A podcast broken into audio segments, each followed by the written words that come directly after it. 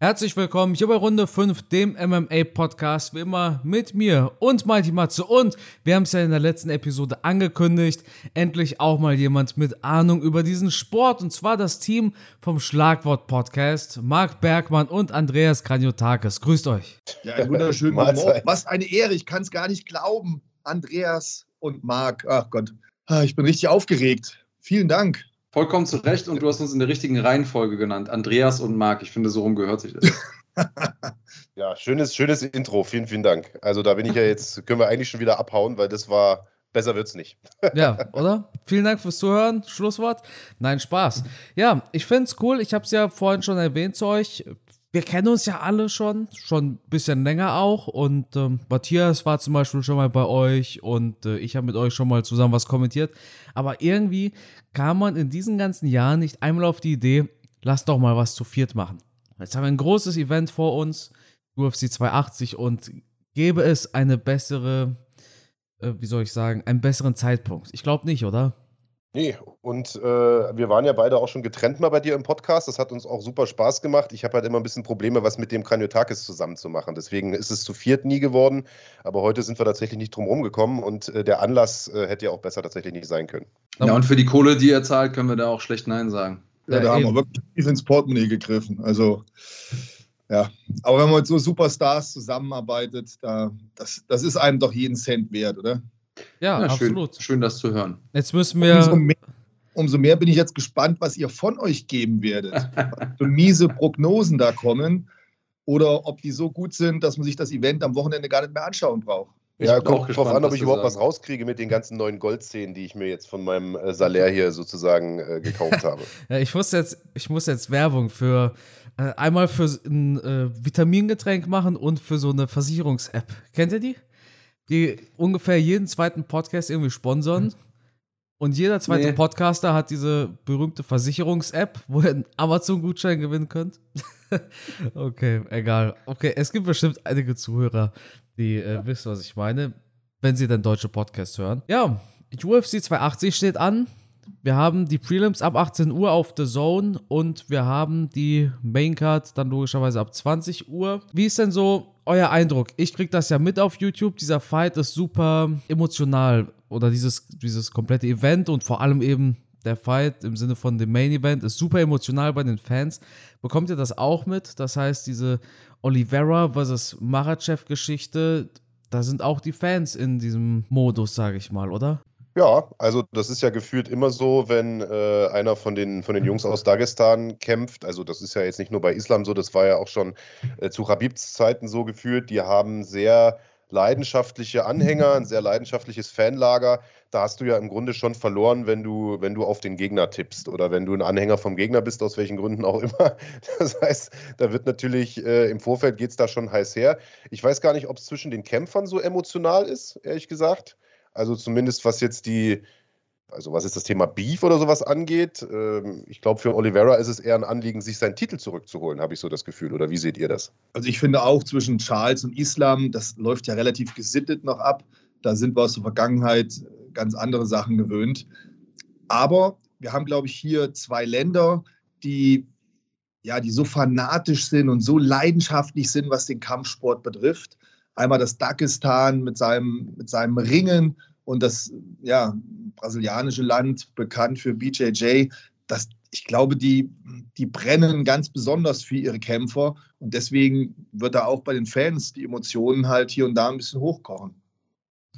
Naja, und wir haben natürlich noch eine super emotionale Situation mit einem Champion ohne Gürtel, sage ich jetzt mal, Charles Oliveira, der äh, da gab es ja dieses infamose Einwiegen vom letzten Kampf. Eigentlich hat er sein Gewicht geschafft, irgendwie dann doch nicht. Und ähm, er hat es ja so, so schön selber gesagt, der Champion hat einen Namen und der Champion heißt Charles Oliveira. Sehe ich ganz genauso. Für mich ist er Champion. Das ist auch für mich mal ganz schwer, das jetzt gerade äh, im Wording dann immer so zu, zu verpacken, dass ähm, das sagt, okay, eigentlich ist es ein vakanter Titel. Denn in, in meinem Gefühl ist er Champion, aber das erzeugt nochmal eine zusätzliche Spannung ähm, dass es eben auch nur im Gefühl ist und nicht, nicht in Wirklichkeit. Ähm, und dann haben wir natürlich zwei verschiedene Kulturen, die aufeinandertreffen, die beide unglaublich enthusiastisch sind, wenn es rund um Kampfsport geht. und die auch so von der ähm, kulturellen Ausrichtung ansonsten ja relativ weit auseinander sind. Ich glaube, da gibt es natürlich schon in den Fanlagern durchaus was, aber gekrönt wird das Ganze auch durch die sportliche Relevanz des Ganzen, denn Oliveira sieht gerade ein bisschen unbesiegbar aus, Islam sieht gerade unbesiegbar aus, so ein bisschen wie zwei Züge, die mit Vollgas auf demselben Gleis äh, aufeinander zurasen. Und das ist, glaube ich, genau das, was diesen Sport so unglaublich spannend macht, dass wir diese Kämpfe immer und immer wieder sehen. Ähm, dass also die Story außenrum stimmt, aber eben auch sportlich. Und da habe ich extrem Bock drauf. Matthias und Co., ich bin jetzt verwirrt. Fangen wir jetzt mit dem Main Event eigentlich an? Ich wir meine, sind theoretisch wird es passen. Ne? Wir sind jetzt mit drin. Deswegen würde ich sagen, wir, wir fahren auf dem Zug einfach weiter. Und ich glaube, die meisten Zuhörer wird natürlich auch das, das Main Event interessieren und die zwei, drei Kämpfe, die danach kommen. Deswegen fangen wir einfach mal mit der Spitze oben an. Und wie Andreas schon gesagt hat, ich glaube, wir haben hier zwei wirklich, wirklich sehr, sehr gute Kämpfer, zwei absolute Ausnahmefighter, die beide extrem stark sind. Das hat mittlerweile, glaube ich, jeder Fan realisiert. Und wenn die beiden aufeinanderprallen, ähm, das verspricht ein Feuerwerk der, der Kampfkunst zu werden. Also ich bin sowas von gehypt. Ich finde beide extrem gut und es ist jetzt schon mega spannend rauszufinden, welche Stilrichtung welcher Kämpfer sich da durchsetzen wird. Ja, das ist ja der Punkt. Ne? Also genau das ist der Punkt, der für mich diesen Kampf auch so spannend macht. Also erstens hast du natürlich wirklich die legitime Nummer eins gegen die legitime Nummer zwei. Klar, das ist schon irgendwie cool. Äh, aber es ist stilistisch einfach so unglaublich spannend, weil du halt mit Islam diesen, diesen Ausnahmeringer hast, der irgendwie jeden Gegner bis jetzt runtergenommen hat, jeden Re Gegner festgepinnt hat, aber im Stand seine Lücken hat. Einzige Niederlage durch K.O. Und auf der anderen Seite hast du einen mit Charles Oliveira, der im Stand zurzeit irgendwie jeden umhaut. 16 äh, Submissions hat, mehr als jeder andere in der UFC, aber auch selbst schon dreimal submitted wurde. Also es gibt so viele mögliche Szenarien, wie dieser Kampf ausgehen könnte, zugunsten von beiden Kämpfern. Das habe ich selten. Also es ist ja immer schwer, so einen hochkarätigen Main-Event zu tippen. Aber dass du so viele mögliche Wege hast, in die das laufen kann, das finde ich, hat man total selten. Also extrem spannender Main-Event. Habt ihr aber nicht das Gefühl, dass Islam Makhachev ein bisschen, ja, es ist schwer, Dinge zu formulieren, ohne direkt äh, gesagt zu bekommen, bei, bei eben diesen Fightern. Du hast es vorher gesagt, Marc, dass man keine Ahnung hat. Aber wenn ich sehe, dass Marachev offiziell der Favorit ist und Oliveira ist der Underdog, und dann schaue ich mir die letzten Fights von Marachev an, wie kam er zu diesem Titelfight, dann habe ich doch das Gefühl, dass super viel ausmacht, dass er eben der Protégé von Habibs Vater war. Dass ich persönlich glaube, jemand anders mit denselben Gegnern aus den letzten Fights hätte wahrscheinlich noch keinen Titelkampf bekommen, sondern hätte erstmal trotzdem nochmal gegen Dariush kämpfen müssen oder gegen, ich weiß nicht, gegen irgendwen halt außer Bobby Green, gegen den er ja zuletzt gewonnen hat. Das heißt, ich glaube tatsächlich, dass Oliveira hier auch einen Ticken vorne liegt, weil Oliveira hat ja diese Top-Elite besiegt. Er hat einen Dustin Poirier besiegt, einen Gaethje, einen Chandler und Mahachev ja, der hat halt, okay, Dan Hooker besiegt und dann eben Bobby Green. Aber das, ich finde, man kann diese Fighter ja nicht mit den Gegnern von Oliveira vergleichen, oder? Also das Wichtigste vorab, du hast keine Ahnung. Ja. Ähm, das, das zweitwichtigste hinten dran. Ähm, ich glaube, man kann diese Geschichte auf zwei Arten erzählen. Man kann sie so erzählen, wie du sie erzählt hast. Nämlich äh, Makachev hat einfach nicht die hochkarätigen Gegner gekämpft ähm, und, und ist jetzt irgendwie nur äh, da, wo er ist, weil er eben äh, A, eine Winning Streak hat, das muss man ja in der UFC auch erstmal schaffen, und B, der Protégé ist von, äh, von Khabib und so ein bisschen diese, diese Storyline ja ist, äh, er ist der neue Khabib sozusagen. Ähm, man kann aber auch andersrum sagen, ähm, Charles Oliveira der ähm, ist jemand, der sich schon bewiesen hat und Makachev konnte sich nicht beweisen, weil einfach keiner Bock hat, gegen ihn zu kämpfen. Also eben weil ihm dieser Nimbus des, äh, er ist der neue Khabib äh, vorausgeht, ähm, hat einfach hat keiner Lust gegen den zu kämpfen. Und das sind ja so Stories, die zum Beispiel Daniel Cormier auch mal immer wieder erzählt.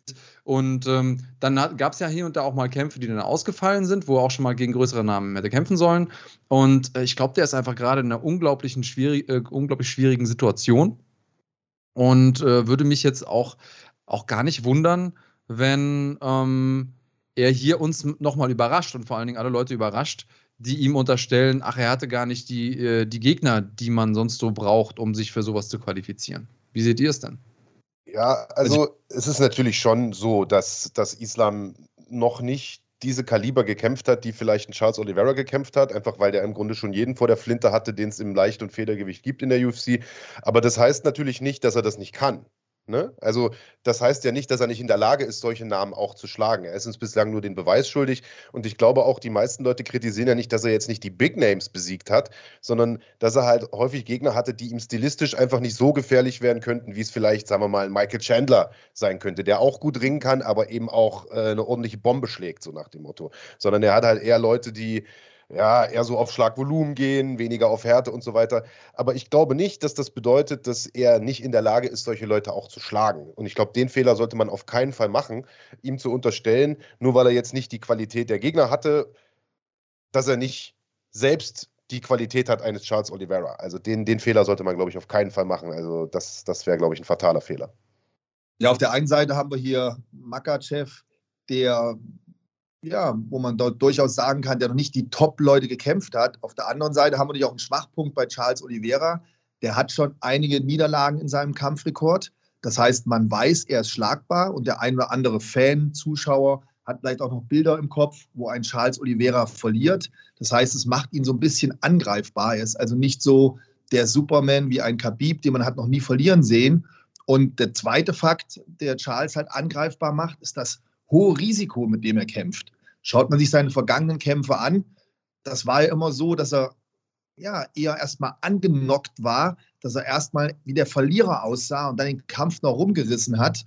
Und da hat man halt immer das Gefühl, oh, der ist schlagbar. Der ist zwar super, der kann alles, aber man kann den besiegen. Es ist halt so ein Risikokämpfer und man hat immer noch so ein bisschen im Hinterkopf, ja, aber da geht was.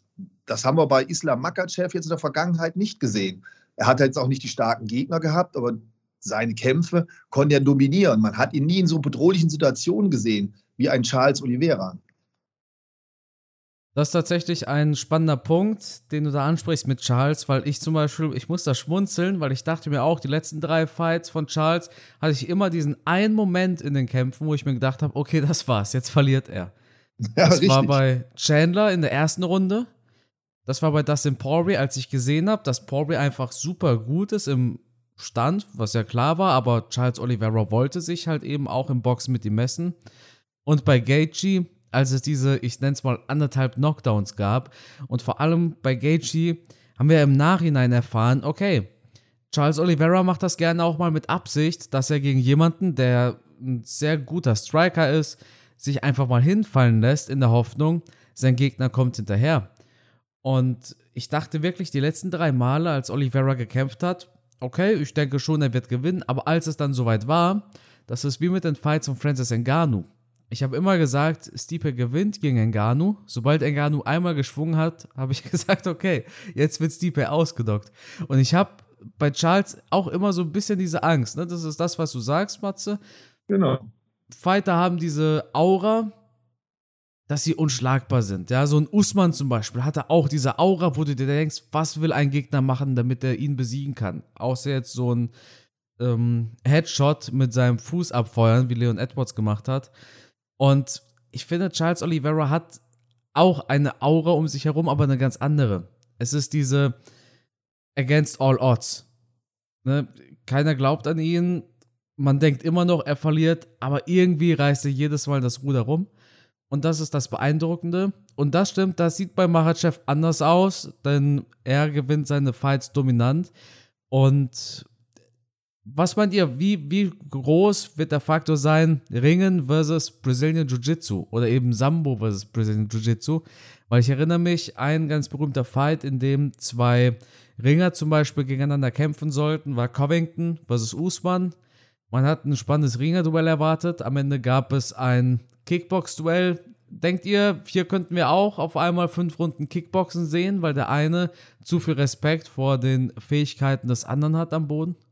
Ich glaube nicht. Also ich äh, denke eher, dass Machachev so schnell es gehen wird, versuchen wird, den Clinch zu suchen und den Kampf auf die Matte zu verlagern, einfach weil Oliveira ein zu hartes Fund schlägt und das Risiko, glaube ich, einfach zu groß ist, äh, mit dem zu striken länger als eine Runde. Ich denke, und, und weil also das einfach auch der Stil von Machachev ist. Ich meine, das ist ja nicht so, dass der jetzt besonders variabel gekämpft hat in seiner Karriere, sondern, und das ist ja das, was ihn so beeindruckend macht, er hat eigentlich in jedem Kampf dasselbe gemacht und trotzdem konnte ihn niemand aufhalten, weil er das einfach so perfekt beherrscht. Und ich glaube, er wird versuchen, äh, das Ding auf die Matte zu bringen.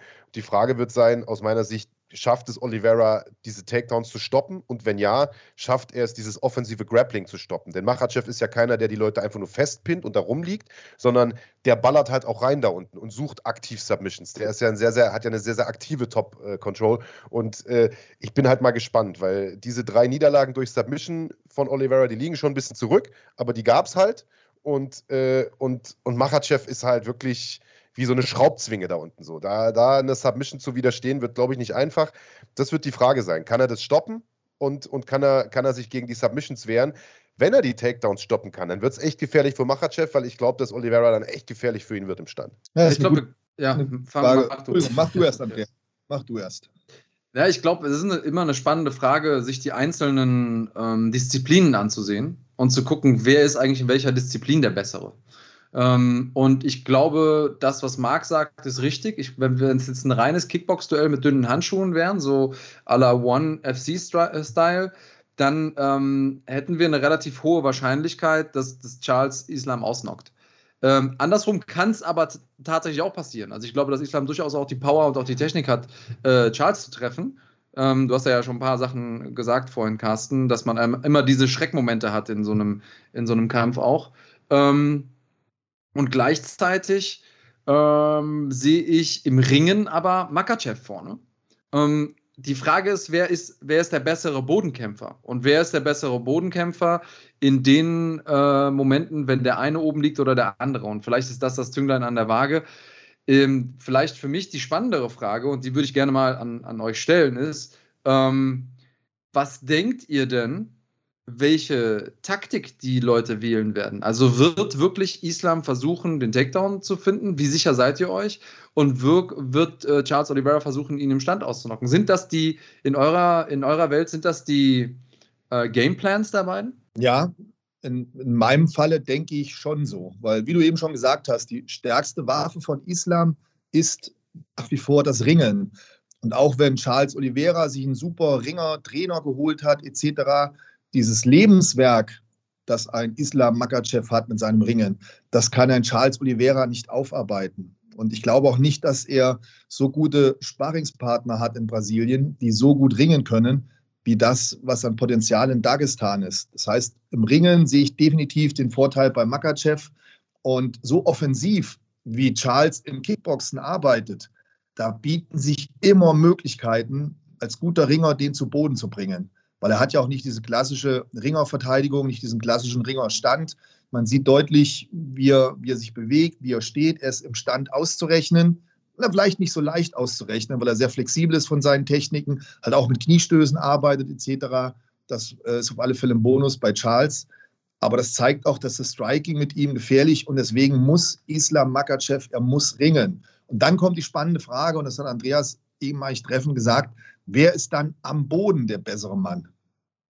Ganz, ganz spannend, das zu erfahren. Ist das BJJ besser oder das Ringen, das Sambo von Islam? Puh, ich weiß es nicht. Ich weiß nicht. Wie schätzt Marc das ein? Welcher ist der bessere am Boden? Ja, ich habe es ja gerade schon gesagt. Also ich glaube, es wird sehr, sehr schwierig sein für Oliveira, wenn er Machachev einmal auf sich drauf hat, weil der einfach äh, also unglaublichen Druck macht. Ich meine, diese Jungs aus Dagestan, die haben das alle irgendwie mit der Muttermilch eingeimpft bekommen, trainieren das seit sie klein sind, Druck machen von oben. Die sind, also bei den meisten Kämpfern hat man ja immer so dieses, dieses Abwägen, diesen Trade-off zwischen ich, ich kontrolliere den oder ich bin offensiv am Boden. Und die Jungs aus Dagestan können irgendwie beides. Also die können die Jungs, die Gegner kontrollieren und können trotzdem reinhauen ohne Ende und können trotzdem äh, zu Submissions gehen. Das heißt, ich glaube schon, dass es schwierig wird, wenn Oliveira auf dem Rücken landet, äh, auch wenn er natürlich ein legitter Black Belt ist. Ähm, um deine Frage nochmal aufzugreifen, äh, wie wird die Strategie sein? Also ich glaube schon, dass Machachev versuchen wird, ihn runterzubringen, das habe ich ja gerade schon gesagt. Ich glaube aber nicht, dass sich Oliveira ausschließlich auf sein Kickboxen verlassen wird, sondern ich glaube, wenn der die Möglichkeit bekommt, Machachev runterzunehmen, wird er das auch tun. Denn der ist selbst ein sehr, sehr starker offensiver Grappler äh, und äh, ich glaube, mhm. dass er die Chance mitnehmen würde, wenn er sie denn bekäme. Er muss einfach nur vermeiden, selbst auf dem Rücken zu landen. Ich glaube, dann wird es echt gefährlich für ihn. Ich tatsächlich erwarte so ein bisschen dass Charles Oliveira versucht, im Stand zu bleiben. Und zwar auf einer sehr kurzen Distanz. Oliveira hat kein schlechtes Muay Thai. Das heißt, starke Ellenbögen, starke Knie. Und ich denke, wir, wir werden einen Oliveira sehen, der, der gar nicht großartig Distanz aufkommen lassen will. Und einen Machachev, der viele Takedowns versuchen wird. Da stellt sich natürlich die Frage nach der physischen Kraft. Ich hatte damals bei Oliveira versus Dustin Poirier gesehen, dass Oliveira auch so physisch richtig stabil ist. Das heißt, er hat so richtig Power in den Armen. Der konnte da Dustin Poirier einfach gegen den Käfig drücken und dann auf den Boden bringen. Und Machachev wahrscheinlich genauso. Das sind von der, von der Kraft einfach in den Armen her absolut stabile Leute. Und da wird natürlich die Frage sein, wie gut ist die Takedown-Abwehr von Charles Oliveira. Denn meistens ist er ja in der Position, dass er auf dem Boden will. Gegen einen Dustin Poirier oder gegen einen Justin Gaethje wollte er auf dem Boden. Der Michael Chandler Fight ist eine spannende Geschichte, denn dort haben wir Charles Oliveira auf dem Rücken gesehen und dort hat er wirklich Bomben kassiert auf dem Boden. Also ich weiß noch, nach der ersten Runde dachte ich mir, meine Güte, wie krass gut ist Michael Chandler denn bitte? In der zweiten Runde, 10 Sekunden oder sowas in der zweiten Runde rein, wurde er dann ausgenockt von Oliveira. Aber wenn ihr den Fight Pass habt, auch an die Zuhörer, schaut euch ruhig mal Chandler gegen Oliveira an. Chandler konnte da richtig gut Schaden anrichten, anrichten gegen Charles Oliveira. Auf dem Boden. Und ich denke, deshalb wird Oliveira schon anfällig sein. Ich denke nicht, dass er unbesiegbar ist auf dem Boden, sondern man wird sich anschauen wahrscheinlich, wie hat Chandler performt. Das ist so der einzige Fight von den letzten Fights von Oliveira, wo ich gerade irgendein Ground Game überhaupt im Kopf habe, abseits von Submissions halt. Und man wird sich schon ein bisschen daran orientieren. Also, ich habe Oliveira vorne, ich sehe ihn aber so ein bisschen ja, Dirty Boxing vorne mäßig und mit dem, mit dem ganz großen Risiko, dass er durchaus verprügelt werden kann, wenn es schlecht läuft auf dem Boden. Ja, vom Prinzip her gibt ja genau das wieder. Ich glaube, da sind wir uns alle vier einer Meinung, ähm, wie wir den, den Kampf voraussagen. Ob es dann am Ende so kommt, und das ist ja das Schöne beim MMA, ich glaube, es gibt keine Sportart, die so schwer vorauszusagen ist, wie das, was wir am Wochenende sehen werden im Käfig. Ähm, wie gesagt, wahnsinnig spannend. Bleibt abschließend die Frage zu klären, was denkt ihr, wer gewinnt? Und das ist eine echt miese Frage, oder?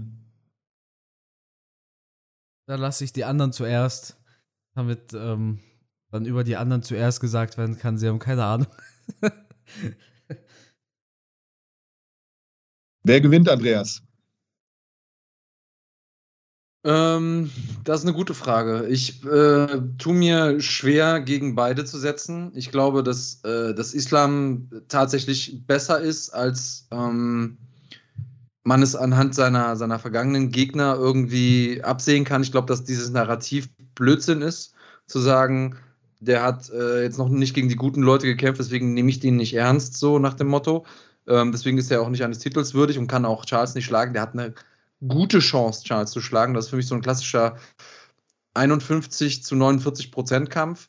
Ähm, ich würde das eine Prozent aber tatsächlich in Richtung Charles Oliveira geben, ähm, nicht, weil er nicht verlieren kann, sondern weil ich es mir gerade nicht vorstellen kann, dass er das tut. So, ich glaube, das ist, das ist gerade das Ding. Aber kann natürlich auch sein, dass ich jetzt komplett irgendwie daneben liege. Ähm, ich freue mich einfach, dass wir so einen Fight sehen, wo keiner so richtig weiß, was passiert. Und das ist das, ist das Coole eigentlich Neues, an der Nummer. Dass du daneben liegst, das ist ja jetzt nichts Neues. Das Nö, und in dem Sport auch, auch, auch tatsächlich äh, durchaus, durchaus äh, kann, ich, kann mein Ego damit umgehen, sagen wir mal so. Marc. Ja, ich glaube, es kommt darauf an, wer, wer besser reinkommt in den Kampf. Ihr habt es ja selber jetzt schon ein paar Mal gesagt, der Oliveira, der kommt manchmal so ein bisschen langsam in die Fights rein und äh, und gerät erstmal so ein bisschen ins Hintertreffen, bevor er die dann nochmal dreht. Ich glaube, äh, das wird er sich gegen Machachev nicht erlauben können. Äh, der wird von Anfang an auf Zack sein müssen, denn sonst liegt er wirklich auf der Matte und dann ist die Messe vielleicht auch schon gelesen. Äh, und deswegen glaube ich, wird Machachev das machen.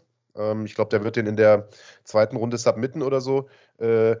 Kann natürlich auch passieren, dass Oliveira den in der ersten Runde ausknipst, aber ähm, ich, also wenn, wenn die Kämpfe so laufen wie seine letzten, ich glaube, also insgesamt halte ich Oliveira eigentlich sogar für den gefährlicheren Kämpfer, weil er im Stand so, so gefährlich ist mit, seinen, mit seiner K.O.-Power, weil er so gute Submissions hat und so weiter. Aber äh, ich glaube, er wird, wenn die Kämpfe so laufen wie seine letzten, wieder ein bisschen spät erst reinkommen und dann kann es mitunter schon zu spät sein, weil dann hat der Machachev schon auf sich und dann ist er da drin in diesem Sumpf. Ich denke, also Moment, also prinzipiell ist es wichtig im Runde 5 Podcast, wenn ich eine Prognose abgebe, muss ich die Augen schließen, weil dann habe ich quasi serische Fähigkeiten. Und wenn ich jetzt die Augen schließe, ich denke an diesen Fight, dann sehe ich die vierte Runde.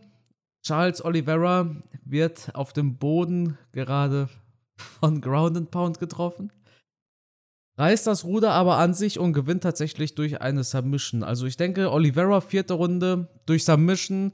Mahachev wird nicht abklopfen, sondern der Referee muss dazwischen gehen.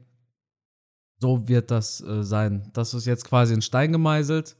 Man könnte sich jetzt die 30 Euro auch sparen und äh, könnte einfach abwarten, weil man ja weiß, wie es ausgeht. Aber Matthias, so der Vollständigkeit halber, brauchen wir halt deine Prognose auch noch. Ja, also wenn ich das jetzt richtig rausgehört habe, haben wir zweimal Charles, einmal Islam, oder? Marc ja. tippt Islam, Andreas und du auf Charles. Ich bin natürlich Charles-Fan. Deswegen muss ich eigentlich auf Charles Oliveira tippen. Nur wenn ich jetzt auf Charles tippe, weil ich Fan bin und der verliert dann, ja, dann bin ich auf jeden Fall traurig. Wenn ich jetzt auf Islam tippe und Islam gewinnt, dann bin ich hier der Held, weil ich es vorausgesagt habe, neben Marc. Äh, ich bin so oder so traurig. Also es wird schwierig. Ich, ich wünsche mir, dass Charles Oliveira gewinnt und ich denke, er schafft das auch. Und wenn er das schafft, dann ist er für mich einer der Pound for Pound besten Fighter, die wir aktuell haben. Wenn nicht vielleicht sogar der beste.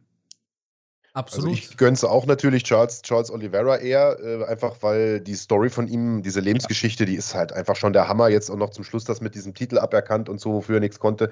Aber lass dir mal vom zweifachen Tippspiel-Sieger sagen, äh, es ist häufig nicht die cleverste, nicht die cleverste Idee, auf, auf seine, äh, also auf seine Lieblinge, Lieblinge zu ja, setzen, ja. weil da, damit kann man sich dann häufig echt äh, auf, auf dem Allerwertesten auch mal das setzen. Das ist die Angst, die ich, ähm, ich Angst, weil jedes Mal, wenn ich auf meine ja. Lieblinge tippe, verlieren die. Ja, ja, genau, genau. Und dann, dann ärgert man sich quasi doppelt. Aber genau. äh, ich finde es viel, viel spannender, die seherischen Fähigkeiten von Carsten. Also wollen wir mal zusammen ja, äh, Lotto spielen vielleicht oder sowas? Das wäre doch mal. Da muss ich aber meine Augen schließen beim Ankreuzen und dann kann es sein, dass ich daneben treffe. Das wäre ja nicht so, weißt du? Ich führe deine Hand dann, ich führe das, deine Hand. Okay. Das klingt ja fast schon äh, nach so einem paranormalen äh, Spiel. nee, Klar, also diese serischen Fe das war beim letzten Fight von Oliveira schon so. Ich weiß doch ganz genau. Ja, nur auf die Kacke, du hast doch genauso oft daneben gelegen. Lass den nächsten Kampf besprechen, bevor ja, die irgendwie. Matthias, Matthias nur, nur weil du diese Fähigkeiten nicht hast, musst du mich hier nicht äh, kleinreden, ja. Wir werden der sehen, wie es abläuft. Ja. ja. Vierte Runde. The Champion has a name.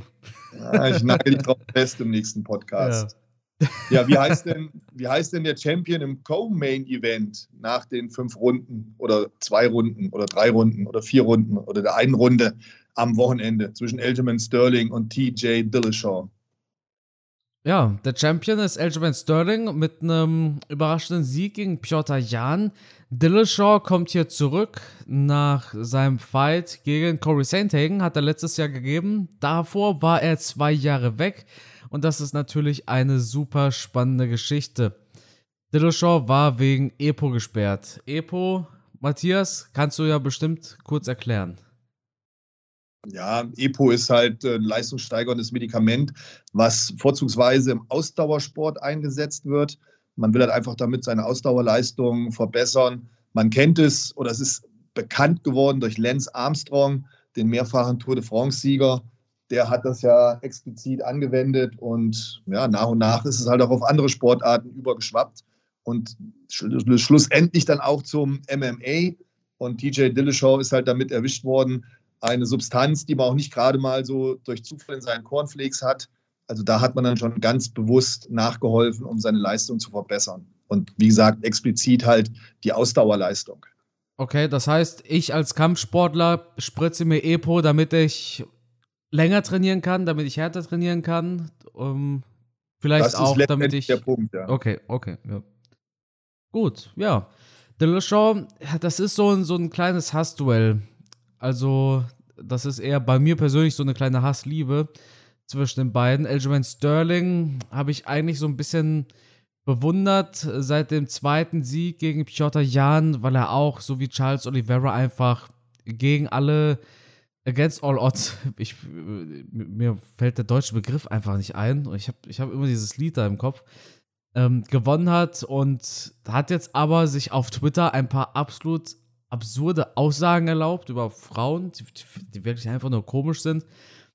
Und ich brauche bei dem Kämpfer auch immer so einen Sympathiepunkt, sage ich mal. Das heißt, wenn ich zum Beispiel zwei Fighter habe, dann, wenn ich über den Fight nachdenke, dann denke ich auch darüber nach, ja, wen feiere ich persönlich eher, wen finde ich sympathischer. Und wir haben jetzt einen Aljamain Sterling, der irgendwas Abstruses auf Twitter schreibt und wir haben halt einen TJ Dillashaw, der zwei Jahre wegen dem Doping gesperrt worden war. Das heißt, das ist so ein Fight, da, da weiß ich gar nicht, wen von beiden will ich hier überhaupt als Champion sehen.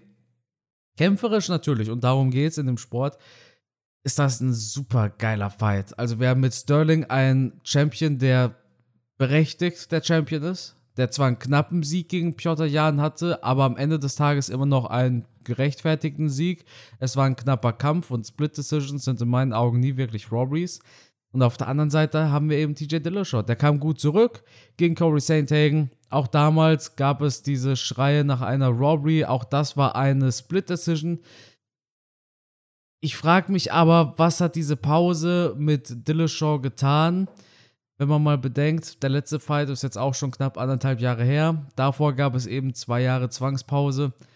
Ich habe zu wenig von Dillashaw gesehen, um jetzt sagen zu können, ich sehe ihn gegen Sterling vorne, weil Sterling auf der anderen Seite, der war aktiv, also zumindest relativ aktiv und hat sich natürlich im Studio den Arsch aufgerissen, um dagegen Piotr Jan zu gewinnen. Und man hat, finde ich, bei Sterling schon eine starke Leistungskurve gesehen, vom ersten zum zweiten Fight gegen Piotr Jan. Und also ich denke, Sterling ist einfach, der ist hungrig. Der will der Welt nochmal beweisen, dass er zu Recht der Champion ist. Er will der Welt nochmal beweisen, nachdem beim letzten Mal die Leute immer noch gesagt haben, ja, Fluke-Win und so weiter, will er jetzt nochmal zeigen, dass er der Champion ist. Und ich denke, das wird nicht gut ausgehen für TJ Dillashaw. Äh, würde ich widersprechen wollen. Ich wüsste gar nicht so richtig, in welchem Bereich Sterling den schlagen will. Außer, ich, ich glaube, er hat die besseren Submissions so, das, das kann man vielleicht sagen. Der hat wirklich gute Jokes, der ist am Boden sehr, sehr gefährlich mit seinen Aufgabegriffen. Aber davon abgesehen sehe ich TJ eigentlich in allen Bereichen vorn. Und ich sag mal, da spielt auch diese Epo-Sache keine, keine Rolle. Ich glaube eher, dass das ein bisschen was war für, ja, wie soll ich sagen, fürs Ego, glaube ich. Ich glaube, der hätte auch ohne Epo die ganzen Siege geholt, die er geholt hat.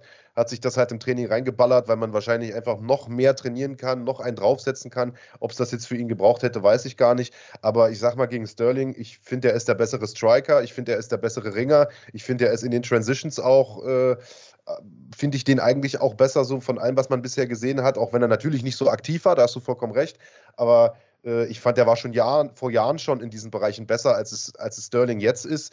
Also wenn er es irgendwie vermeiden kann, sich auf so ein Scrambling-Duell am Boden einzulassen, und das sehe ich ehrlich gesagt nicht, dann, dann glaube ich, wird er diesen Kampf relativ deutlich gewinnen. Aber äh, ich habe ja hier noch ein paar andere Experten. Was sagt ihr denn? Ja, hau mal einen raus, Andreas. Ja, ich muss sagen, das ist ein, ist ein spannender, ähm, spannender Fight, weil rein auf dem Papier, was die rein kämpferischen Fähigkeiten, die Credentials angeht, stimme ich dem zu, was Marc sagt. Ich habe aber ein Gefühl und ja, auch als äh, einmaliger Tippgewinn, äh, Tippspiel-Sieger, kann ich sagen, dass mein Gefühl oftmals mich auch getäuscht hat und trotzdem kann ich mich dagegen immer schlecht erwehren, denn ähm, ich glaube nämlich nicht, dass TJ Dillashaw dieses Epo-Doping einfach so gemacht hat. Ich glaube, dass der das schon gemacht hat, weil er ähm, vielleicht sowas ähnliches wie Zweifel hatte, weil das was, also keiner dopt ja einfach so, sondern das ist immer schon so, dass das man meine ich denkt, ja, ne? ja, fürs, fürs Ego, gebrauchen. genau, das, das meinte ich ja. Genau. Ähm, und auch wenn Alter ein Faktor ist, der ja bei, bei Kämpfern ab und zu mal so ein bisschen, ähm, soll ich sagen, überbewertet wird, vor allen Dingen in höheren Gewichtsklassen, muss ich sagen, ähm, finde ich das in dieser Gewichtsklasse nochmal einen sehr, sehr wichtigen Faktor. Denn ähm, da sind drei Jahre Unterschied. TJ ist äh, 36, Aljamain ist äh, 33. Und wenn ich mir nur die aktuelle Leistungsfähigkeit angucke, dann sehe ich tatsächlich TJ Dillashaw vorne. So, ähm, äh, Entschuldigung, Aljamain Sterling vorne. So, so merkwürdig das anmuten mag. Ich glaube, dass der aus irgendeinem Grund den besseren Abend haben wird, besser performen wird. Und ähm, ich glaube, dass er das Ding gewinnt. Auch wenn ich TJ als, als technisch besseren einschätze, glaube ich, dass der, der mentale Aspekt, es wurde vorher ja auch schon gesagt, Aljo hat was zu beweisen, uh, he's got a chip on his shoulder, würden, würden die Amis sagen. Und das ist ein sehr, sehr starker Motivator. Ich glaube, TJ denkt selber, er ist, er ist der, äh, die Katze im Haus und, und verscheucht jetzt da die, die Maus von seinem Gürtel. Ähm, und ich glaube, dass das nicht die richtige Einstellung ist. Ähm, aber ähm, ist, wie gesagt, nur ein Gefühl. Ich kann das nicht mit äh, Expertenmeinungen unterfüttern. Es ist genau das, was ich gesagt habe, nämlich komplett äh, auf Gefühlsebene. Also bei Dillashaw ist es so, dass er, glaube ich, auch einer der am meisten gehassten Kämpfer ist mittlerweile. Allein durch diese Doping-Geschichte hat er, hat er sehr viel an Ruhm und Ehre verloren. Und ich glaube, allein deswegen wollen viele Fans ihn schon wieder verlieren sehen. Ich halte ihn für, für einen guten Typen. Ich mag ihn auch irgendwo. Vielleicht, weil ich selber mal durch dieses Tal gewandert bin, durch dieses dunkle Tal des Dopingsünders. Ähm, ich weiß, dass es schwierig ist, damit umzugehen, dann wieder zurückzukommen nach zwei Jahren Sperre. Er hat viele Verletzungen gehabt, eine schwere Schulterverletzung. Auch jetzt nach seinem letzten Kampf, meine ich, hat er nicht einen Kreuzbandriss sogar gehabt? Der war Jedenfalls verletzt, war er auch wieder verletzt am Knie, auch wieder Operationen gehabt. Also der Typ ist schon ein richtiger Kämpfer. Also da steckt schon einiges drin und da muss man mental, als auch körperlich schon extrem fit sein. Man muss unheimlich hungrig sein, man muss leidenschaftlich sein, diszipliniert sein, um das wieder zu schaffen. Und der Jüngste ist er auch nicht mehr. Wir haben einen Jose Aldo, der jünger ist, der jetzt seine Karriere beendet hat. Ein Dillashaw ist älter, auch wenn man es vielleicht so im ersten Moment nicht denkt.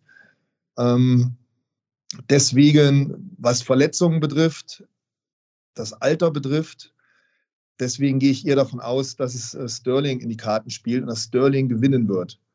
Aber als, als Dillashaw, ich bin so ein bisschen Fan. Ich, ich würde es mir wünschen, dass er gewinnt. Ich würde es ihm irgendwie gönnen, weil auch das, finde ich, wäre natürlich eine, eine mega Story, wenn jemand nach, nach so einem extremen Karrieretief, nach so extremen Verletzungen wieder zurückkommt, den Titel holt.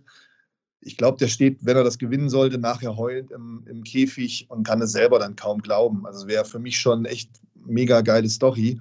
Aber irgendwie die Fakten sprechen dann doch für Sterling. Der ist die letzte Zeit der aktivere Kämpfer gewesen. Ja, jetzt würde ich der eine oder andere sagen, so aktiv war er dann doch nicht. Hat ja auch eine längere Verletzungspause gehabt mit seinem Nacken. Also beide Kämpfer schon schwere Verletzungen. Vielleicht hebt sich das ein bisschen auf. Aber nichtsdestotrotz denke ich doch eher, dass Sterling das Ganze machen wird. Weißt du, Matthias? Ich denke gar nicht, dass Dillashaw so krass gehatet wird, weil er weil es, ich sag mal, nur Doping ist, sondern weil es die Art und Weise ist, wie er gedopt hatte. Du hast ja selber gesagt, du ähm, empfindest da Empathie, weil du saßt auch in diesem Boot. Man muss natürlich dazu sagen, bei der UFC, da siehst du auf, auf allen zwei, drei großen Events immer diese Jacken. An Athleten werden immer diese Jacken verliehen, 50 ähm, clean Tests bei der USADA. Das heißt, alle bekommen eine Jacke, außer TJ Dillashaw. der bekommt eine Sperre von zwei Jahren. Und ich glaube, dieser krasse Kontrast ähm, ist das, was bei den Fans so viel Empörung ausgelöst hat, dass in einem so sauberen Sport, okay, man kann jetzt sagen, was man möchte, ne, everybody's on steroids und so weiter. Fakt ist, es werden nicht allzu viele erwischt. Und während alle eben diese 50 Tests bekommen, die sauber sind, dass da jemand erwischt wird, wo du sagst, das kann kein Tainted Supplement sein. Das kann nicht mal eben äh, zusammen im Whey-Protein irgendwie gewesen sein, sondern das hat er sich da gespritzt und er wusste ganz genau, was er da tut. Ich denke, deshalb sind die Leute so empört.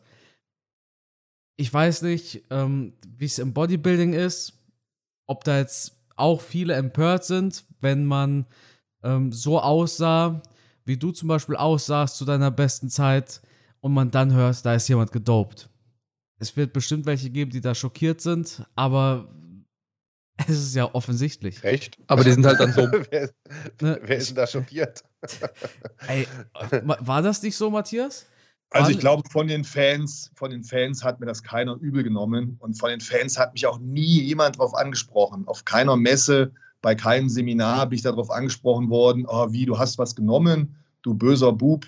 Also das ist mir da nicht passiert. Das wird natürlich im MMA anders sein, weil man da einfach mehr von einem cleanen Sport ausgeht. Bei einem Profi-Bodybuilder geht kein Mensch davon aus, dass der clean ist, dass der natural ist. Also da müsste man schon wirklich äh, sehr viel Fantasie mit sich bringen. Aber was von Funktionärsseite her passiert, das ist schon echt krass.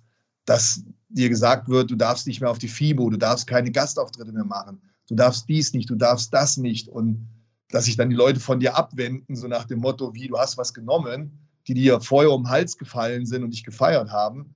Also da, ne, das, das ist schon eine krasse Nummer gewesen. Da hätte ich gedacht, oh, Moment mal, da läuft aber was verkehrt. Ja, Wenn diese ganzen Leute, die da am Bodybuilding Geld verdienen, dich auf einmal komisch angucken und so überrascht tun, dass du was genommen hast. Und ähnlich wird es im MMA wohl auch sein. Die, äh, okay, da ist es anders. Da sind wohl die Fans, ähm, ja, wie du schon sagst, davon, äh, ja, die fühlen sich einfach betrogen, wenn da jemand was nimmt. Weil man halt einfach mehr davon ausgeht, dass der Sport sauber ist. Ja, ich, Also- was mich, ga- ganz kurz, ganz kurz, was mich vor allem stört, ist, dass es immer noch Kampfsport ist. Und wir hatten es in der Episode über Badahari gegen Overeem. Ich halte nichts davon, wenn einer von beiden Kämpfern gedopt ist. Wenn beide gedopt wären, dann wäre es halb so wild, so dumm es klingt. Aber wenn einer von beiden gedopt ist und äh, es geht ja da auch um das Leben des Gegners. Ne? Also wir hatten ja ähm, Bisping gegen Vitor Belfort. Bisping hat danach gesagt, er kämpft nie wieder gegen jemanden, der stofft. Deshalb finde ich das, ne, er hat sein, sein linkes Auge oder sein rechtes Auge verloren in dem Fight. Deshalb finde ich das grob fahrlässig, im, im Kampfsport ja, zu dopen, auch wenn das, ich sag mal, die kleinen Jungs sind, die da irgendwie bei 60 Kilo kämpfen, aber trotzdem, ich, ich weiß nicht, ich, ich, ich finde das verantwortungslos. Ich meine, gut, es ist Kampfsport. Die hauen sich da in die Fresse. Aber dass einer von beiden dopt, finde ich einfach nur, ja, grob fahrlässig, weil es da halt eben auch um das Leben eines Gegners geht. Ja. Sorry, Marc. Also ich ist alles gut. Ich glaube, ich glaube, Matthias hat vollkommen, oder ihr habt beide vollkommen recht, dass im MMA natürlich die, die Fans deutlich äh, allergischer darauf reagieren, wenn, wenn gedopt wird. Äh, Im Bodybuilding gehört es ja gefühlt einfach dazu, sonst kannst du solche, äh, solche Leistungen ja gar nicht erbringen im Training wie die Jungs da, äh, die da auf der Bühne stehen. Äh, das schon. Aber ich hau jetzt trotzdem mal die steile rau- These raus, dass, äh, dass die Fans in diesem Duell, glaube ich, den Sterling deutlich mehr haten als den Dillashaw, weil dieses Epo-Thema, also A, eh schon fast ein bisschen in Vergessenheit geraten ist, B, äh, die Leute ein Stück weit ja eh davon ausgehen, dass die ganzen Top-Leute irgendwie dopen in der UFC, auch wenn es vielleicht nicht stimmt, aber dieses Everybody's on Steroids, das hat ja jeder so ein bisschen im Hinterkopf äh, und man denkt sich, Alter, Kamaru Usman, wie kann der trotz kaputten Knie immer noch so aussehen und drei Einheiten am Tag schrubben, da stimmt da was nicht und so. Also äh, man, man hat ja eh immer so ein bisschen das Gefühl, dass da alles nicht so ganz mit rechten Dingen zugeht, auch wenn es keiner beweisen kann und die ihre Jäckchen da bekommen für 50 Kline-Tests. Aber die Aktion, die äh, Sterling da gebracht hat in diesem ersten Jahrenkampf, das ist halt was, was in dieser testosterongeschwängerten Macho-MMA-Welt ja überhaupt nicht gut ankommt. Dass er da angeblich, man weiß es ja auch nicht genau, diesen sterbenden Schwan da gespielt hat. Also ich glaube, mit der Aktion hat er sich mehr Feinde gemacht als Dillashaw mit seiner Epo-Nummer. Mhm. Frage ist, haben wir hier mit diesem Kampf Dillashaw gegen Sterling den Kampf der beiden unbeliebtesten Protagonisten, also Titelkampf der beiden unbeliebtesten Protagonisten, wo man eigentlich sagt, eigentlich gönne ich beiden die Niederlage. Die Frage ist, wem gönne ich es mehr? Anstatt zu sagen, ich gönne jemandem den Sieg, wie, wie wir es jetzt zum Beispiel bei, bei Islam gegen Charles eher hatten. Also bei mir ist das tatsächlich so. Ich hatte, ich war, ich will nicht sagen Fan von Sterling, aber er hat mich wirklich beeindruckt. Und ich glaube tatsächlich, dass er gehatet wird, ist nicht der Tatsache geschuldet, dass er sich diesen Sieg quasi ja, mitgenommen hat. Ich meine, äh, der Gürtel wurde ihm schon auf dem Silbertablett präsentiert. Dann nimmt er ihn halt mit.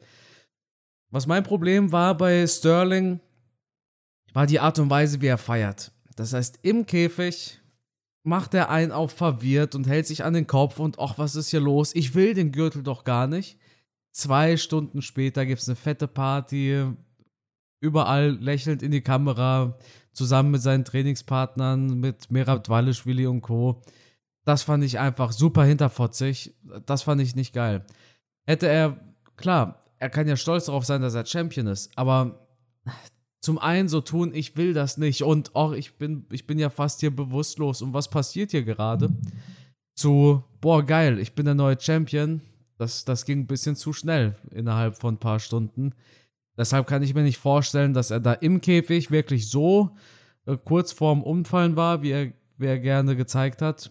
Ähm, und dann gab es halt diese Kommentare auf Twitter. Ich, ich kann nicht äh, genau sagen, was er auf Twitter geschrieben hat, weil mir der genaue Wortlaut nicht einfällt und das ist ein sehr brisantes Thema. Das heißt, äh, schaut am besten selber nach. Es geht auf jeden Fall um Frauen. Es geht um Frauen und äh, darum, wie sie sich kleiden und äh, ob sie nicht äh, manche Dinge selber verdient haben, die ihnen passieren, wenn sie sich freizügig kleiden. Also wirklich ein, ein absoluter Quark, den er da von sich gegeben hat. Aber äh, ja, da, da habe ich es fast schon lieber, dass Dillashaw gewinnt, ey. Ja. ja, absolut. Klar. Ich wünsche mir auch, dass Dillashaw gewinnt. Ja, auf jeden Fall. Aber was denkt ihr denn? Wie, wie sehen denn die Prognosen aus? Die brauchen wir noch. Nee, haben wir doch schon. Echt? Also wirklich mit. Ja. Ähm, wer gewinnt? Ihr habt alle wie? gesagt Sterling und ich habe gesagt, Dillashaw macht das. Naja, der, naja. Der Marc ist ja ein richtiger Querdenker hier. Das ist ja, du bist ja gar nicht teamfähig. Ich, ich glaube, ich glaub, einfach was anderes Marc, sagen. Marc als Querdenker zu bezeichnen, ist im Jahr 2022 nicht die beste Idee. Ach so, ja, das macht der Kardiotakis. Das macht der Aber deswegen nicht weniger wahr.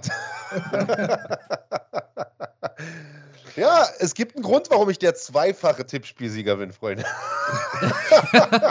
weil, du, weil du regelmäßig gegen die deutschen äh, Kämpfer setzt und, ähm, und damit äh, deine Ehre verraten hast und äh, ich einfach auf, aufgrund von der Ehre das nicht gemacht habe und dann um einen Punkt das letzte Tippspiel verloren habe. Jetzt bin ich schon der ehrenlose Querdenker. Das wird ja immer besser.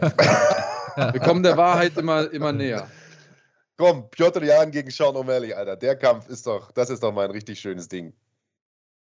Ja, oder? unglaublich, dass so ein Kampf überhaupt zustande kommt, oder? Ja. Hätte da jemand von euch gerechnet? Nee, das, das nee. klingt eher nach, man, man zockt UFC, hat, kann irgendwie den Matchmaker selber machen auf der PlayZ und dann stellt man solche Dinge halt zusammen, weil man gucken will, wie es ausgeht, weißt du? Aber dass es den Fight jetzt im echten Leben gibt, das ist super wild. Ja, also genauso habe ich mir das auch gedacht, als sie diese Paarung angekündigt haben. Hätte ich im Leben nicht äh, gedacht, dass die sowas machen. Aber am Ende des Tages halte ich die äh, Matchmaker der U. Weil, also der erste Impuls, den ich hatte, war, boah, das wird eine Hinrichtung für den, für den Sean O'Malley. Piotr Jan wird den auseinandernehmen. Und ehrlich gesagt, denke ich das auch jetzt noch. Ich, ich sehe vor meinem Auge irgendwie nicht, wie, wie O'Malley das Ding reißen will, außer er macht in den ersten paar Sekunden irgendeinen Spinning Backkick und trifft den. Also eigentlich ist Jan, finde ich, in allen Bereichen besser. Aber ich würde mir nicht anmaßen, mich für schlauer zu halten als die Matchmaker der UFC. Und ich glaube schon, dass denen dran gelegen ist, den O'Malley auch weiter aufzubauen. Das heißt, die werden sich ja schon irgendwas dabei gedacht haben bei dieser Paarung. Ich verstehe nur nicht so richtig, was. Habt ihr eine Idee? Also es fällt mir jetzt echt schwer und ich muss da wirklich über meinen Schatten springen und ich mache einen sehr großen Sprung, aber ich muss Marc echt mal recht geben.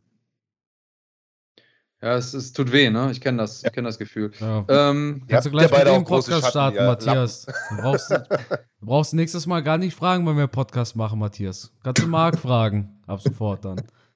Ja, ich sympathisiere hier total mit Marc. Also wir könnten jetzt Hand in Hand über eine Blümchenwiese laufen. ähm, Hatten wir ja eh schon mal vor, ne? absolut, absolut.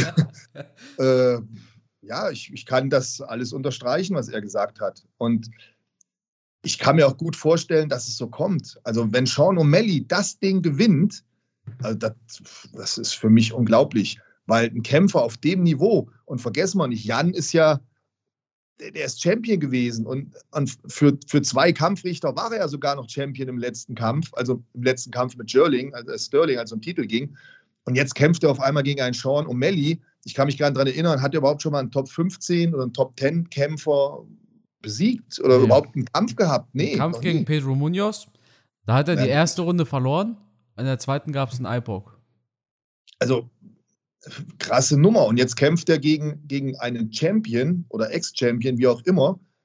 Ich glaube, auf dem Level wird er noch nicht sein. Und ich denke, er wird überrascht sein, wie stark ein, ein Jan ist. Weil der Typ ist echt eine Maschine. Ey, das, boah, also der Typ, pff, ich finde den brutal. Ich finde ihn echt brutal. Na, die Frage, die Marc gestellt hat, war ja, was haben sich die Matchmaker bei der Nummer gedacht? Und ich finde, das ist eine gute Frage. Ähm, prinzipiell auch eine, eine Frage, die man zu Recht stellen kann. Ich ähm,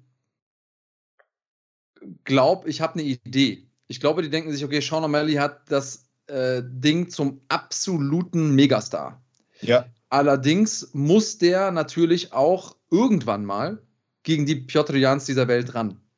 Und vielleicht ist er schon soweit und vielleicht gelingt ihm auch dieser Lucky Punch, äh, wie auch immer man das jetzt nennen möchte, und, und, und macht das Ding, obwohl er vielleicht kämpferisch noch nicht da wäre.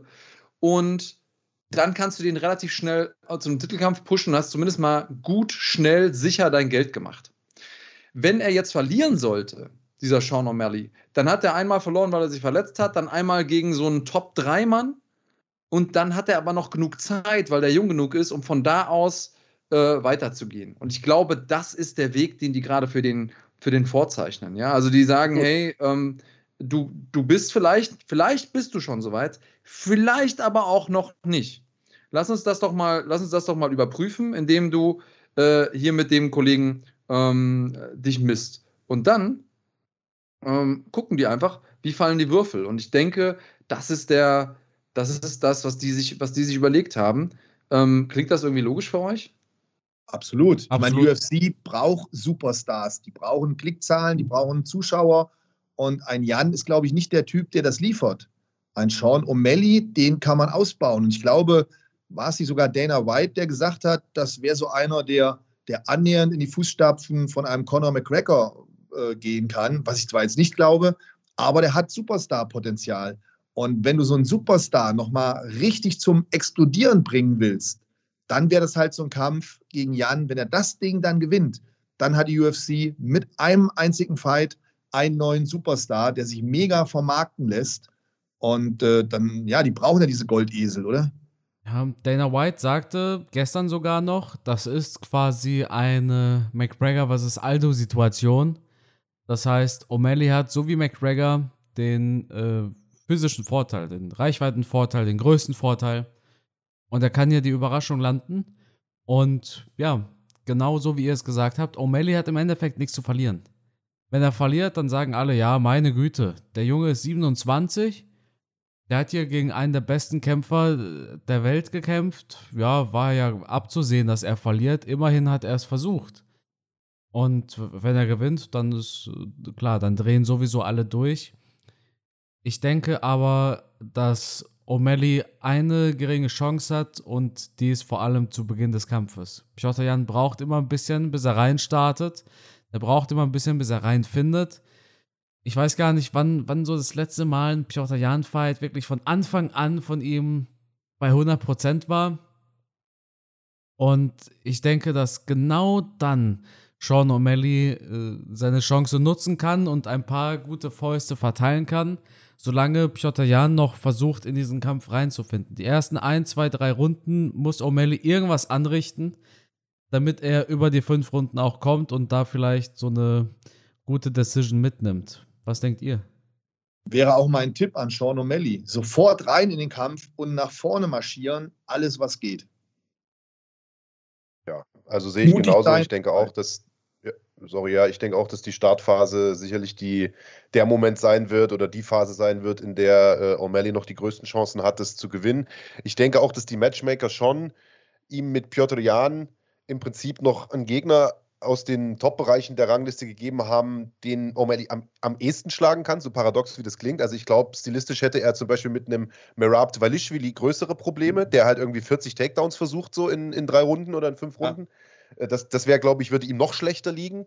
Äh, Piotr Jan wird wahrscheinlich keinen Takedown machen, der wird ihn halt die ganze Zeit boxen. Äh, ich glaube aber einfach wird es trotzdem nicht für ihn und ich könnte mir vorstellen, dass der Kampf ein bisschen so abläuft wie der von, von Jan gegen Sandhagen, der ja auch so ein langer Typ ist, der viel variabel attackiert, viel kickt und so. Und den hat er ja am Ende auch dann völlig zerstört, nachdem er den, den Rhythmus von ihm äh, einmal gelesen hat und, und, und, und, verinnerlicht hat. Und ich, ich glaube, dass, dass Jan so eine Runde brauchen wird, wie ihr das gerade auch schon gesagt habt, um sich so diesen, diesen unorthodoxen Rhythmus anzupassen von, äh, von, von O'Malley, wenn man das überhaupt als Rhythmus bezeichnen kann. Und ich glaube, dann wird er den aber auch auseinandernehmen. Und wenn er diese erste Runde übersteht, und das denke ich jetzt einfach mal, äh, dann wird das, glaube ich, echt schwierig für den O'Malley. Tja, soweit das, was wir uns denken, was auf dem Papier passieren könnte. Dieser verrückte Sport wird uns beweisen, dass mal wieder alles ganz anders ist und keiner von uns in irgendeiner Art und Weise vorhersehen kann, was, was überhaupt Sache ist. Ich bin echt gespannt auf das, was da, äh, was da passiert, weil ähm, das wird auf jeden Fall ein wilder Ritt. Egal wie dieser Kampf läuft, egal wie der ausgeht, äh, ich glaube, das, das wird eine ziemlich wilde Nummer. Absolut. Und was denkt ihr? Wenn wir jetzt nicht nur darüber sprechen, ja, O'Malley kann gewinnen und Piotr Jan könnte hier.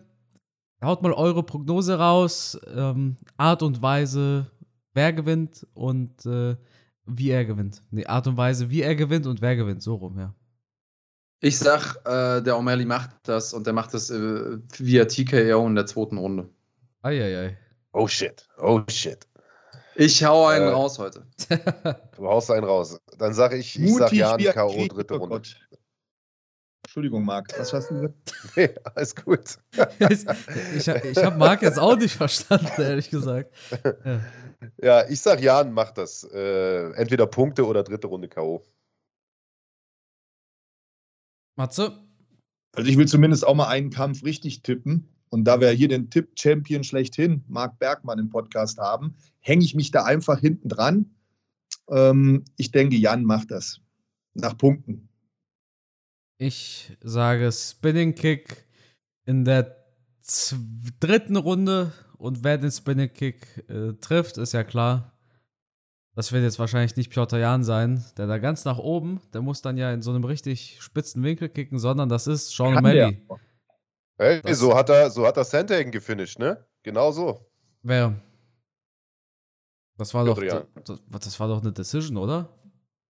Ja, aber Nö, kurz zum Schluss hat der Spinning so. Kick gemacht, der Jan. Hm? Ja, ja. Stimmt. Ja. ja, nee, ich denke, also, ja, ich, ich, liebe, ich liebe Upsets, ich liebe Geschichten in diesem Sport. Deshalb denke ich, dass ich es lieben würde, wenn Sean O'Malley da irgendwas Wildes raushaut, was man dann. Eine geile Story wäre das natürlich, ja. auf jeden Fall. was man dann auf YouTube ausmelken kann. Ja, gut. Wir haben ebenfalls, wenn wir noch ein paar, paar Minuten haben, ganz kurz, Gamrod gegen Dariush. Ganz kurz ein, ein, paar Worte dazu von euch. Was denkt ihr? Was löst dieser Fight in euch aus? Nächster Contender vielleicht sogar. Abseits jetzt von Volkanovski, der ja jetzt offiziell scheinbar den Sieger bekommt aus dem Main Event.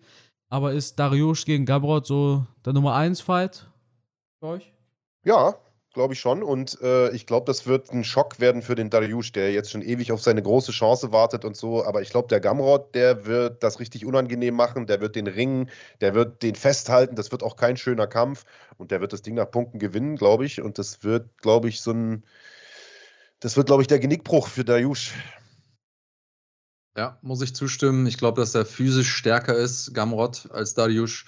Und äh, obwohl ich den sehr gerne mag, Benil, ähm, rein vom technischen, physischen sehe ich ihn leider hinten und äh, würde auch auf Gamrot tippen. Matze? Ja, Gamrot, also schaut man sich den letzten Kampf an von Gamrot und den werdet ihr mit Sicherheit alle gesehen haben gegen Zarukian. Alter Männer, war das ein Fight, oder? Was haben die beiden drauf? Ey, da war ich echt beeindruckt, was Maschinen. Und ich war auch von Matthäus Gamrot extrem beeindruckt, weil so jemanden wie Zarukian, den musst du erstmal besiegen. Jemand, der so emotional und körperlich kämpft, wie Zarukian, das war ein richtig krasser Fight. Hat mir richtig gut gefallen. Das waren fünf brutale Runden, wo man echt nochmal gesehen hat, wie gut ein Gamrot ist. Ähm, auf der anderen Seite, Benil hat jetzt schon wirklich einen guten Kampfrekord aufgestellt. Er, ja, der kommt mir fast schon immer so ein bisschen traurig vor, weil irgendwie den ganz großen Sprung nach vorne schafft er nicht, trotz seiner äh, starken Gewinnserie jetzt. Ja, ich, ich gehe auch mit Gamrot der Typ ist brutal. Also das könnte der nächste polnische Champion werden. Eine Sache muss ich noch dazu sagen, und zwar, Marc und äh, Andreas, mit Gamrot verbinde ich eine Sache, und zwar war das das erste Mal, dass ich auch euch kennengelernt habe. Denn damals kämpfte Gamrot noch bei KSW. Und ich habe das Event zusammen mit dir kommentiert, Andreas. Das war mein erstes Mal in Unterföhring. Und äh, da haben wir zusammen Fight von Matthäus Gamrot kommentiert.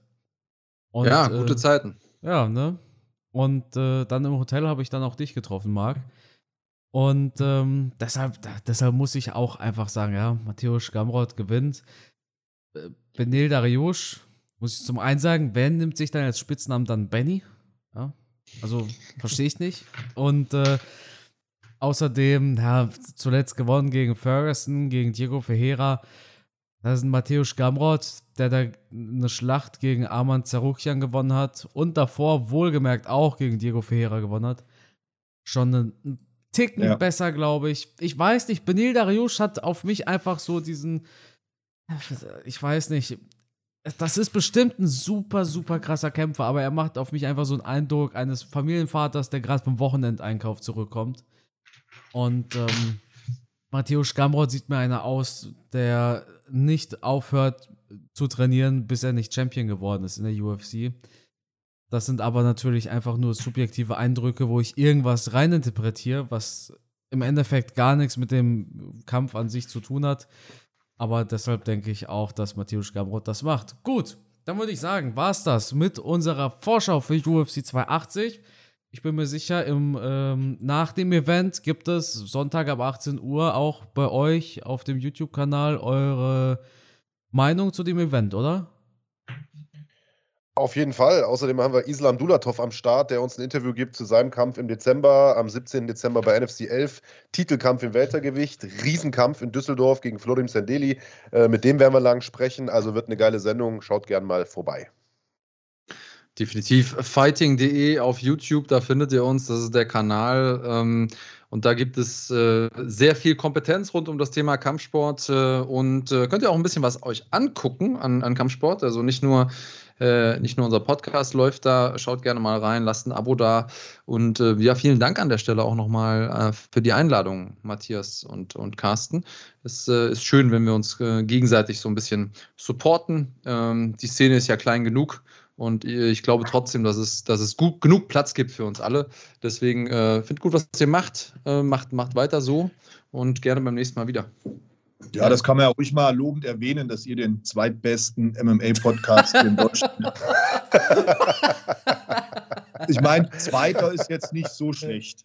Eben, ich mein, wir sagen einfach den erstbesten Videopodcast. Ne? Ja. So können wir es ja sagen. Ja. Äh, ich meine, gut, das ist der Klassiker. Platz zwei von insgesamt wahrscheinlich drei, ne? nee. Ja, immerhin. Ja. Immerhin. Absolut. Ich meine, jemand anders ist letzter. Ne? Muss man auch dazu sagen. Ne? Wir sind's, also wir vier sind es nicht, aber egal.